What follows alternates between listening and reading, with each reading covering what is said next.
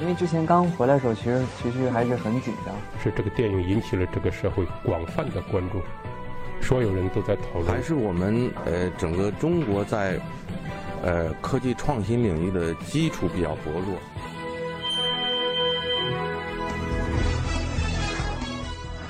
影响有影响力的人，中国新闻周刊。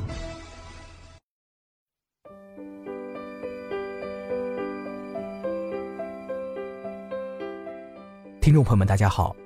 您现在收听到的是由中国新闻周刊和喜马拉雅联合制作播出的《听中国新闻周刊》。本期稿件选自《中国新闻周刊》杂志，吴子如追问落马官员忏悔录。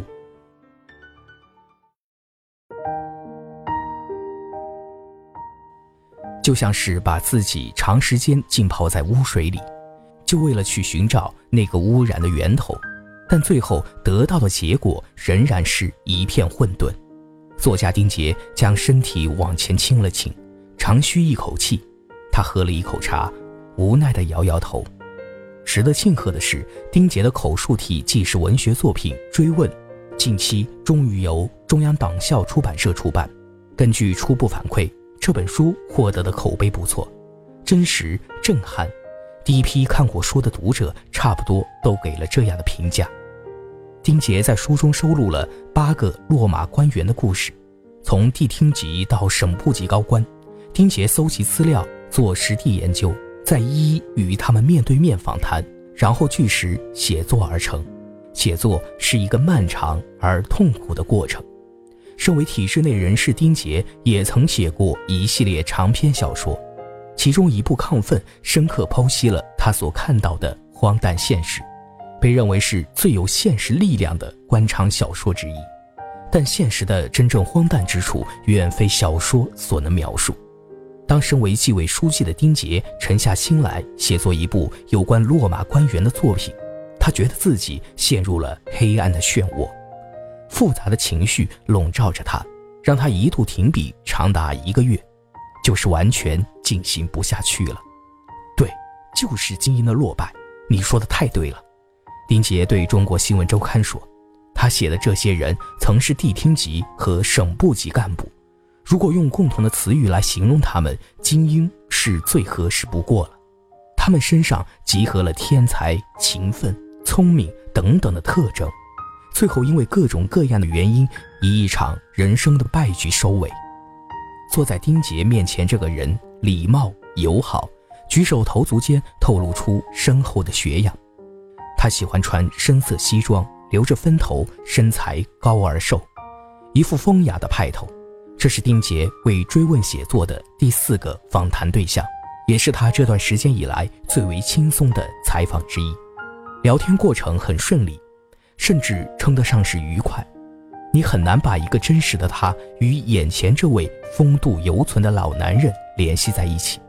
在这位主人公的故事展开之前，丁杰这样写道：“这位曾经的正部级领导曾是一名天才金融家，他曾违规操作中国境外资金数十亿元，因收受贿赂、渎职等罪行被判有期徒刑十二年。他与一位明星情人的关系也曾引起舆论。”沸沸扬扬。接受丁杰采访时，他已刑满出狱，过着普通人的生活。丁杰请他回忆自己起伏的人生，他就向丁杰说起了他的企业家妻子和大明星情人的故事，告诉丁杰，当他预感到自己快要出事时，他去找那位大明星情人，对方一如既往袅袅婷婷地与他跳了一曲华尔兹，友谊地久天长。从此以后就消失得无影无踪，直到几个月后，他高调出现在媒体上，还是那么光华四射、笑语盈盈。追问中的八个故事各自有一个名字，丁杰为上述这个故事起了个浪漫的名字——最后的华尔兹。我自己对自己的认定就是浪漫。这位采访对象对丁杰说：“我六十多岁的人了。”坐了十几年牢，时光和坎坷把我身上的许多气质消化掉了，但我自认为内心没有变。我是体制内的另类，坏了体制内的规矩，所以最终付出了这么大这么惨的代价。丁杰作为江苏知名作家，同时也是江苏省某文化集团的纪委书记。过去两年多的时间里，他阅读了数百件公开或一定范围公开的案例和上级纪委提供的落马官员忏悔录材料，初步选中二十八个人的案例仔细研读，然后与其中十三位落马官员进行长时间面对面的交谈，最后。丁杰选择了八位典型进行深度记述。丁杰选中的这些写作对象，或曾身为省部级高官，或是地厅级领导，有上述因贪腐进监狱的金融天才，也有疲于在三个家之间奔波的副市长，还有为报答丈夫多年情分，同意丈夫任职某公司而出事的女县委书记，又或者表面上两袖清风，但却贪婪腐败的。高校党委书记，全是曾一手遮天的国企一把手等，他们的落马是在中国频繁发生的高官落马案件中非常具有代表性的几类人。为了照顾被访者的隐私，丁杰隐去了故事主人公的真实姓名，将所收集到的不同故事细节一一打乱，安插在不同人身上。也就是说，每个主人公的故事大概有三分之一是真实发生的，另外三分之二的信息和细节则来自别人的故事，但所有故事都是绝对真实的。丁杰这样告诉中国新闻周刊：八个故事呈现八段不相同的人生，却勾勒出一个大致相似的轨迹。故事的主人公都在人生的中青年时期表现出卓越天赋和超常的勤奋，最后却都在某个时段里突然转折，辉煌的乐章戛然而止，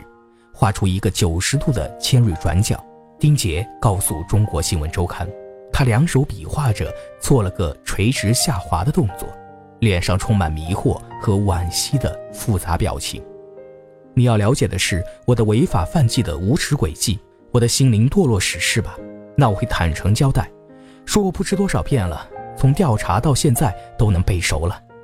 所以，我今天答应见你，我会扒开我的皮囊，刨出我的心肺，晒出我的灵魂，揪出我的过去，让你看清楚，让你的读者看清楚，让全国的人民看清楚。我个人那点形象，反正早就一塌糊涂了。你怎么写也无所谓了，就这点料，让暂时还没有进来的人，随时有可能进来的几十万国企领导人中的一些人，仔仔细细听清楚了。这是丁杰写作追问所做的最后一个访谈。几经波折，丁杰在阳城一座监狱的服刑人员心理访谈室见到了这位采访对象。坐在对面的人矮、壮、黝黑、结实。虽说年近六旬，从犯人头上的短发茬里几乎看不到白发，囚服遮不住他身上流露的南方老男人的精干气质。这位落马官员曾是著名国企一把手，被媒体称为“江湖大佬”、“国企巨贪”。丁杰试图走入他的内心，首先谈起了他的家庭，结果刚一开口，对方就不耐烦地打断了他：“我们不谈家事，好吧，直奔主题。”几乎不容置疑的，对方一开口就连着说了好几分钟。和之前访谈的那位举止优雅的金融家不同，这位访谈对象开门见山，不拐弯抹角，直接犀利而且尖刻。丁杰发现自己几乎接不上话来。丁杰告诉《中国新闻周刊》，这是他为写作这本书最后一次，也是心情最为沉重的一次访谈。根据这位采访对象的自述，他曾是一名军人，在部队时级别并不高，但为部队经营企业做得风生水起。级别比我高的军人，没有人敢小看我，因为他们的待遇里有我不小的贡献。二十世纪九十年代转业到地方后，他被派到一家省属大型国企工作，凭借能力从副总裁职位升为一把手。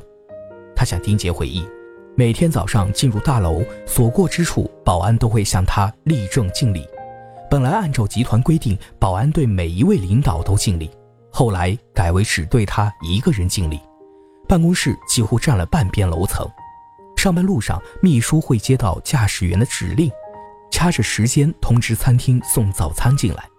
再现磨一杯热咖啡。风水大师提醒说，对面的大楼的玻璃反光对他不吉利，他就不惜斥巨资将这个朝向的窗户玻璃全部改成不反光的玻璃。